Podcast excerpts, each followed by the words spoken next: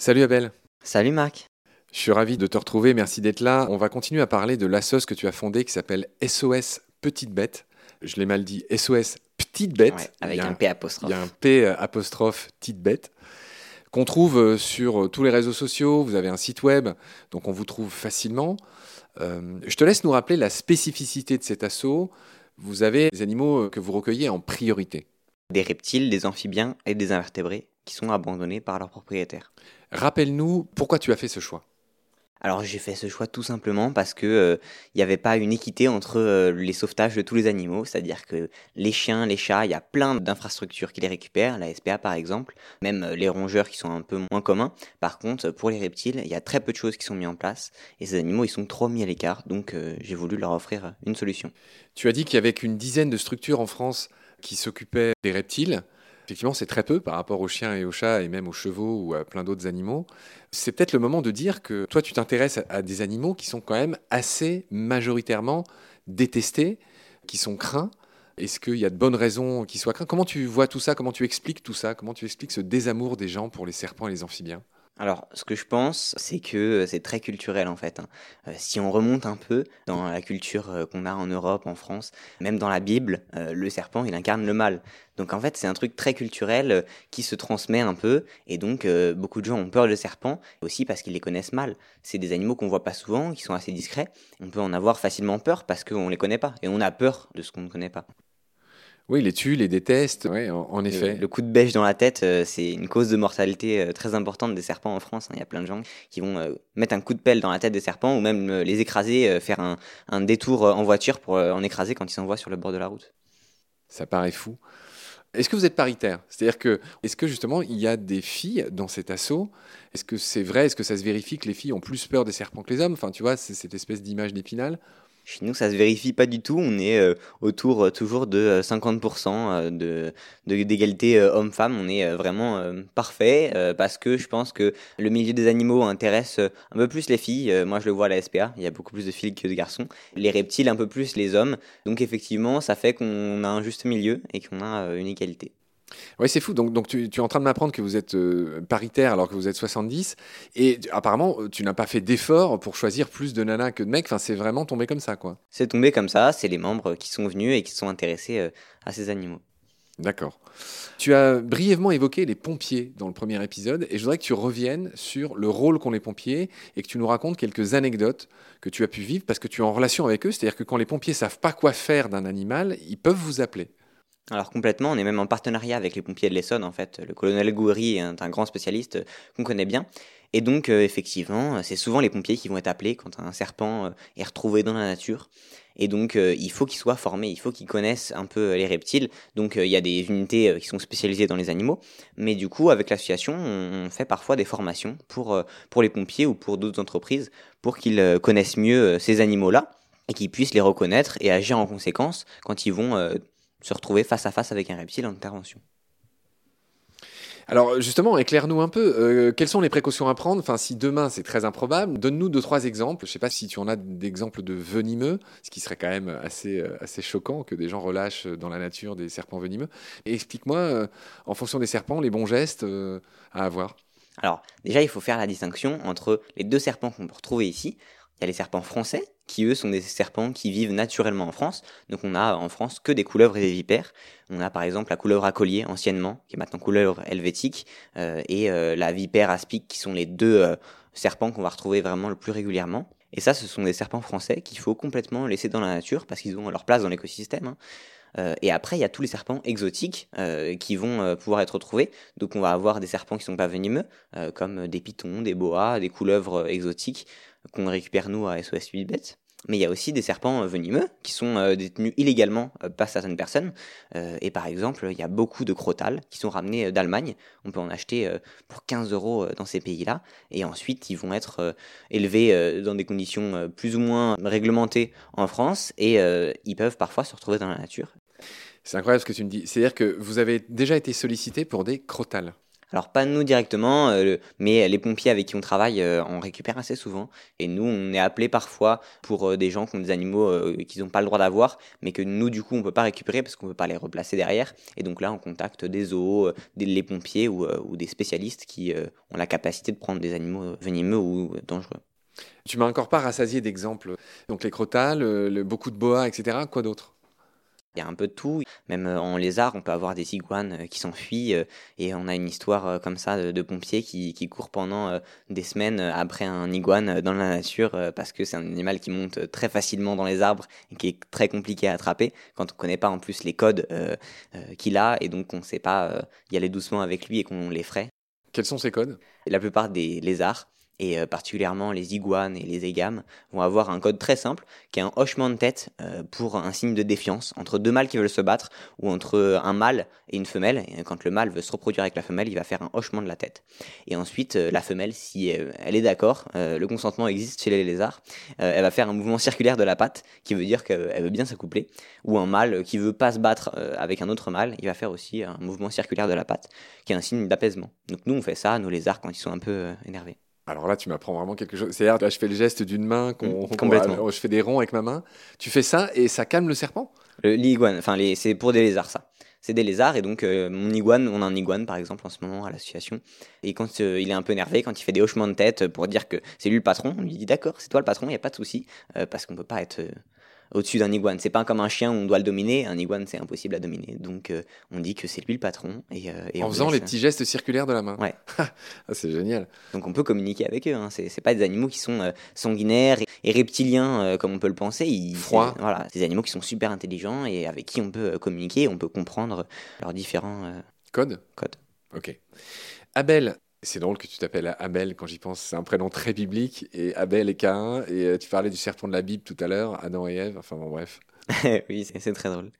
Donc Abel, est-ce que tu me raconterais euh, quelques anecdotes euh, votre association n'a que trois ans, mais est-ce que tu as d'autres anecdotes à raconter, heureuses, tristes, de belles histoires ou de tristes histoires? Elles peuvent être belles même en étant tristes. Tu me parlais par exemple en arrivant, on va quand même dire un mot sur lui, de Whooper, ou mhm. Whopper, euh, qui est le nom d'un varan un peu spécial. Ouais, alors euh, ce varan-là, c'est le seul animal qui est arrivé à l'association et qui repartira pas euh, parce que en fait, euh, je me suis trop attaché à lui. Euh, c'est le problème quand on voit passer plein d'animaux super mignons, super intéressants. Hooper, il était très effrayé quand on l'a récupéré. Il y a maintenant trois ans, c'était au tout début de la situation. On l'a récupéré, il avait très très peur de nous. Il était dans un endroit où il y avait plein de chiens qui passaient devant son terrarium. Il était effrayé en, toute la journée, voilà, en continu. Et, et en fait, on l'a réhabitué tout doucement. il a recommencé à manger parce qu'il mangeait quasiment plus. Et maintenant, c'est un goinfre, il fait que de se nourrir tout le temps. D'où son nom d'ailleurs. D'où son nom Whooper, effectivement, euh, comme le burger. Rappel pour les boomers qui vont jamais au McDo, c'est quoi un Alors, Pour les boomers, encore une fois, euh, les Whoopers, c'est un, burger de Burger King euh, que je ne consomme pas, moi. Je suis végétarien. Ah oui, bah alors ça, c'est un élément important, blague à part. Ouais, ouais donc tu es végétarien. Ouais, depuis deux ans. Alors attends, on va rester sur nos animaux, sur, sur les belles histoires. Donc Whooper, est-ce qu'on a tout mm. dit sur lui? Euh, Déjà, c'est quoi comme espèce de varan Il y a différentes espèces de varans, j'imagine. Il y a plein d'espèces de varans en fait. Dans, dans les lézards, on va avoir euh, plein de familles de lézards, euh, dont les varans. Et dans les varans, il y a plein plein d'autres espèces. En l'occurrence, Whooper, c'est quoi? Et Whooper, c'est un varan des savanes qui vit en Afrique, dans l'habitat naturel. Tu l'as récupéré, il faisait quelle taille? Et aujourd'hui il fait quelle taille? Ah, Je l'ai récupéré, il devait faire une trentaine de centimètres et là il en fait 90. Ah oui, énorme. Il a bien grandi, il mange bien. Euh, on le limite aussi parce que les reptiles sont assez facilement sujets à l'obésité. Euh, parce que voilà, ils se chauffent pas, donc ils n'utilisent pas beaucoup d'énergie. Et si on les nourrit trop, euh, ils peuvent vite devenir assez gros. Donc on récupère des fois des animaux qui sont trop gros qu'on doit faire maigrir, et au contraire des animaux qui sont très maigres et qu'on doit faire grossir. Dont là, je pense par exemple à un boa qui avait pas mangé depuis plus d'un an et qui était vraiment rachitique. Voilà, rachitique, limite mort quand on le prenait, il était tout mou, et, et, on a réussi à le refaire manger. Il a repris des forces et, et il s'est fait adopter maintenant. Voilà. Et puis il y a aussi beaucoup d'animaux qui sont, qui sont très mal en point. On a en ce moment Voldemort, qui est euh, un ah. serpent qui a été euh, mordu par euh, un ami du propriétaire dans une soirée. et donc il a été mordu au visage et il a perdu la moitié de son visage. donc voilà, il est. il a été mordu par qui? Par un homme. C'est une blague. Non, non, pas du tout. Il y a vraiment des histoires horribles chez Sudette. Mais il va plutôt bien, donc on l'a récupéré. Il y a un être humain qui a mordu un serpent et qui lui a arraché la moitié de la gueule. Alors je pense qu'il était euh, dans un état euh, assez second. Il y a des, des, hommes qui sont capables de faire ça, oui, apparemment. Donc euh, voilà, on l'a récupéré comme ça, heureusement, juste après cette soirée qui a mal tourné. Et du coup, on a pu directement lui injecter des antibiotiques pour, pour le soigner, lui mettre de la pommade. Et maintenant, ça fait un peu plus de trois mois qu'on l'a. Et il soigne de plus en plus. Et là, il est quasiment complètement cicatrisé. On a dû le gaver jusqu'à la semaine dernière. Et la semaine dernière, il a pris son premier repas tout seul, comme un grand. Quand tu dis repas, tu veux pas nous faire peur ou nous horrifier, mais vous leur donnez quoi à manger? Alors, on leur donne des souris, mais des souris qu'on achète congelées. Donc, on ne donne pas d'animaux vivants, ce qui serait déjà assez horrible pour la souris. Et en plus, euh, le serpent, s'il ne mange pas, euh, il risque de se faire attaquer par la souris. Donc on donne que des souris qui sont euh, congelées, qu'on décongèle pour leur donner. D'accord, ok. Ah ouais, non, du coup, j'ai mille questions là sur euh, comment vous les nourrissez, ces histoires de souris, etc. On va y revenir. Mais euh, toujours pareil, je n'ai pas été rassasié d'histoire. Donc euh, là, tu as parlé d'un homme qui avait mordu un serpent, mais c'est quand même incroyable. Tu as parlé de Whooper. Quelles sont les autres grandes, belles ou énormes histoires de SOS Petite Bête Là, je pense par exemple à Flamèche, qui était un petit gecko léopard, donc un tout petit lézard qui ah vit en Afghanistan. Alors, mais moi qui connais rien, pour le coup, Gecko Léopard, ils sont hyper connus, c'est les plus beaux. Oui, ah ils sont assez courants et euh, ils sont très mignons. Mais euh, celle-là, elle n'était pas très très belle quand on l'a récupérée. En fait, elle vivait dans un petit terrarium avec une grosse lampe chauffante. La personne nous a amené avec l'animal le matériel qu'il avait. Et en fait, on, on, a tout de suite vu. En fait, il y avait une lampe chauffante très très très très forte et placée très près de l'animal qui lui a complètement brûlé, mais toute la peau. C'est-à-dire que de la tête à la queue, Flamèche, elle était complètement brûlée, ce qui lui a valu son nom du coup. Et donc euh, même ses yeux étaient brûlés, elle était aveugle et elle se nourrissait plus du tout. Donc on a dû la gaver euh, en vidant des vers moriaux dans sa bouche. J'ai parlé des vers moriaux, c'est des, ce des insectes euh, avec lesquels on nourrit les lézards. Donc j'ai parlé des détails, mais c'était assez horrible. Ça a duré un mois et demi. Et au bout d'un mois et demi, la faculté de muer qu'ont les reptiles, et eh bah, a super bien marché et donc elle a perdu toute cette couche de peau euh, très brûlée qui était horrible et elle a retrouvé en dessous sa super belle couleur de Gecko Léopard et euh, maintenant elle est dans une famille euh, qui a adopté plusieurs animaux d'ailleurs. Elle est malheureusement toujours aveugle? Non, elle a retrouvé la vue. Hein. Donc elle a mué sur tout le corps et toute la zone qui était brûlée, dont les yeux, sont partis. Et donc elle voit super bien, elle mange toute seule et, tout est reparti très très bien. C'est des super histoires. Bah, du coup, on a envie d'en avoir encore des histoires. Est-ce que tu en as d'autres À part Flamèche? Flamèche, c'est un nom de Pokémon. Hein et, là, je me tourne vers, ton petit frère Maë qui, qui croise les mains comme un homme politique avant de parler. C'est un nom de Pokémon, euh, Flamèche? Salamèche, c'est un nom de Pokémon. C'est Salamèche. Oui. Mais, euh, mais oui, c'est on donne des noms un peu euh, rigolos souvent à nos bah animaux parce qu'on. Voldemort, c'est pas mal. Voldemort, parce qu'il a perdu le nez. Donc voilà, des fois ah c'est un peu glauque. ouais, on a, on a des noms qui sont souvent liés aux histoires aussi. C'est dans Harry Potter. Hein. Voldemort, c'est le grand méchant de Harry Potter. Les boomers, toujours. Oui, toujours boomer, oui. Mais bon, on va essayer, toi et moi, de réconcilier ces deux, euh, ces deux grandes catégories que sont les Jones et les boomers. Ok. D'autres histoires? Ah, il y en a des centaines en fait ah, des histoires. Par exemple, là, je pense à un serpent qui était complètement aveugle pour le coup. C'était alors je sais pas de naissance, mais je crois que c'était parce que euh, pareil, il était dans des conditions qui étaient pas ouf euh, quand on l'a récupéré et il a dû perdre la vue à cause de bactéries ou je ne sais quoi. C'était quoi comme euh, C'était une rossellini. On avait deux en fait qu'on a récupéré chez la même personne. Donc une qui était complètement aveugle et qui dès qu'on l'a mis dans son terrarium a fait le tour de son terrarium pour connaître tous les contours, pour qu'elle connaissait exactement l'endroit de sa cachette. Et donc quand on la nourrissait, uniquement à l'odeur, elle savait où était la souris, elle attrapait la souris, elle allait se mettre sous sa cachette parce qu'elle savait exactement où elle était positionnée dans son terrarium, et donc elle allait manger tranquillement cachée dans sa cachette. Et l'autre avait une scoliose sur tout le long du corps, mais euh, elle était super gentille, donc euh, voilà, il y a des animaux des fois qui arrivent euh, assez mal en point. Alors tu me parles de cette couleuvre exotique euh, Elaf, euh, qui est un genre connu de serpent. Du coup, je repense à une question à laquelle tu n'avais pas complètement répondu. Je repense aux pompiers et, aux gens qui relâchent des animaux exotiques dans la nature. J'imagine que vous êtes formé à ça, même si ça ne doit pas arriver souvent. Quand il s'agit d'un serpent venimeux, euh, quelles sont les méthodes, il ne doit pas y en avoir 36, pour capturer un serpent venimeux qu'on trouverait dans la nature? Alors ça, c'est pas un particulier de le faire parce que ça peut être quand même assez dangereux. Hein. Euh, même si les serpents, nous on se bat pour euh, faire comprendre aux gens que c'est des animaux qui sont euh, super cool, très intéressants et tout.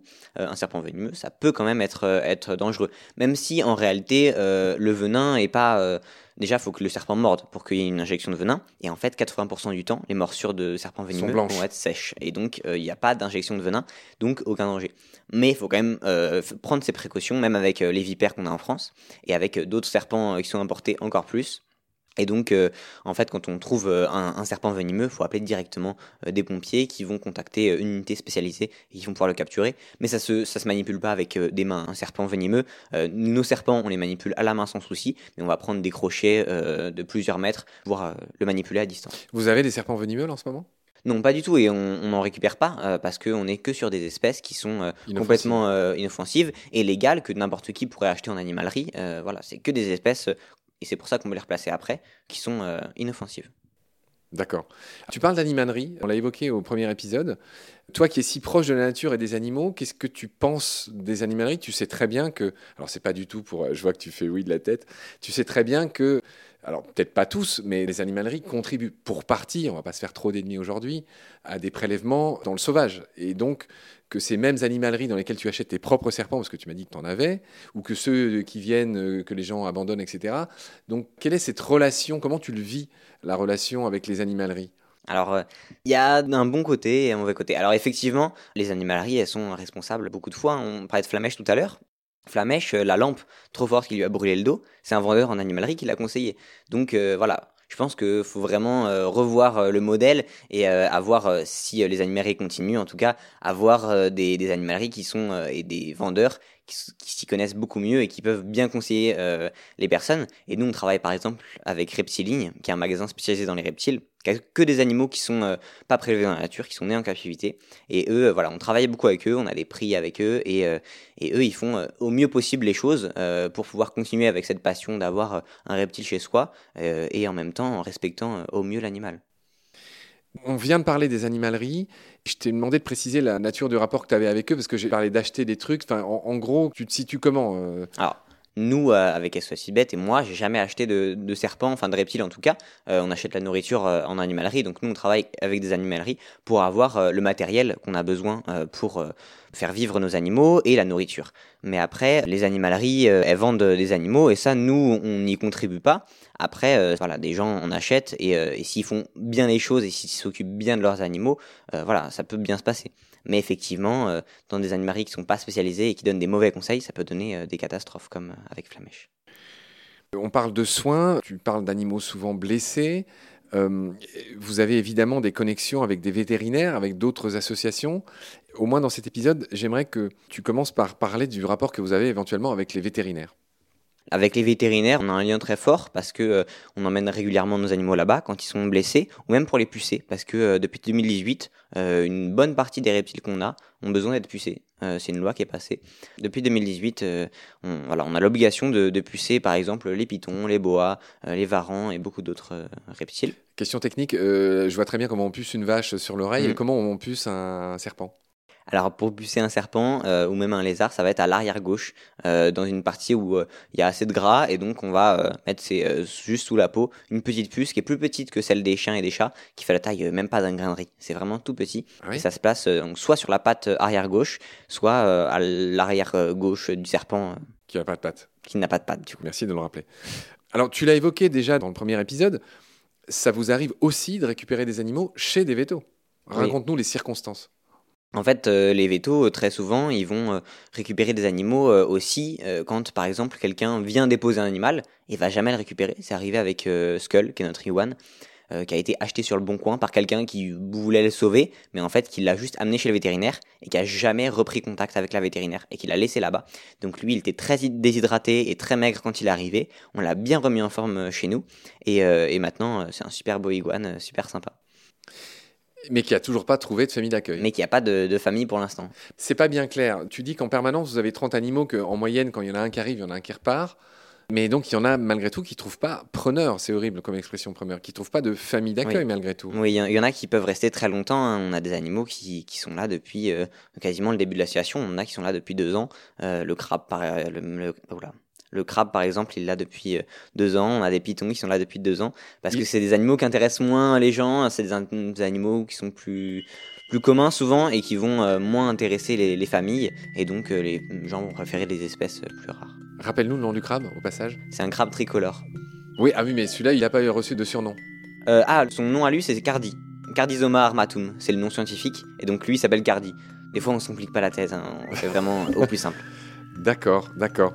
On va s'arrêter là pour ce deuxième épisode, Abel. Bah, merci pour toutes ces histoires qui sont majoritairement euh, bah, euh, touchantes. Euh, donc vraiment, merci de les partager avec nous. Je te retrouve très vite pour la suite. Prends soin de toi. Salut. Salut Marc. Pendant notre combat, nous deux, tu avais l'œil du tigre. Tu en voulais ce soir-là. Il faut que tu retrouves ça maintenant. Et la seule façon, c'est de recommencer au commencement. Tu vois ce que je veux dire?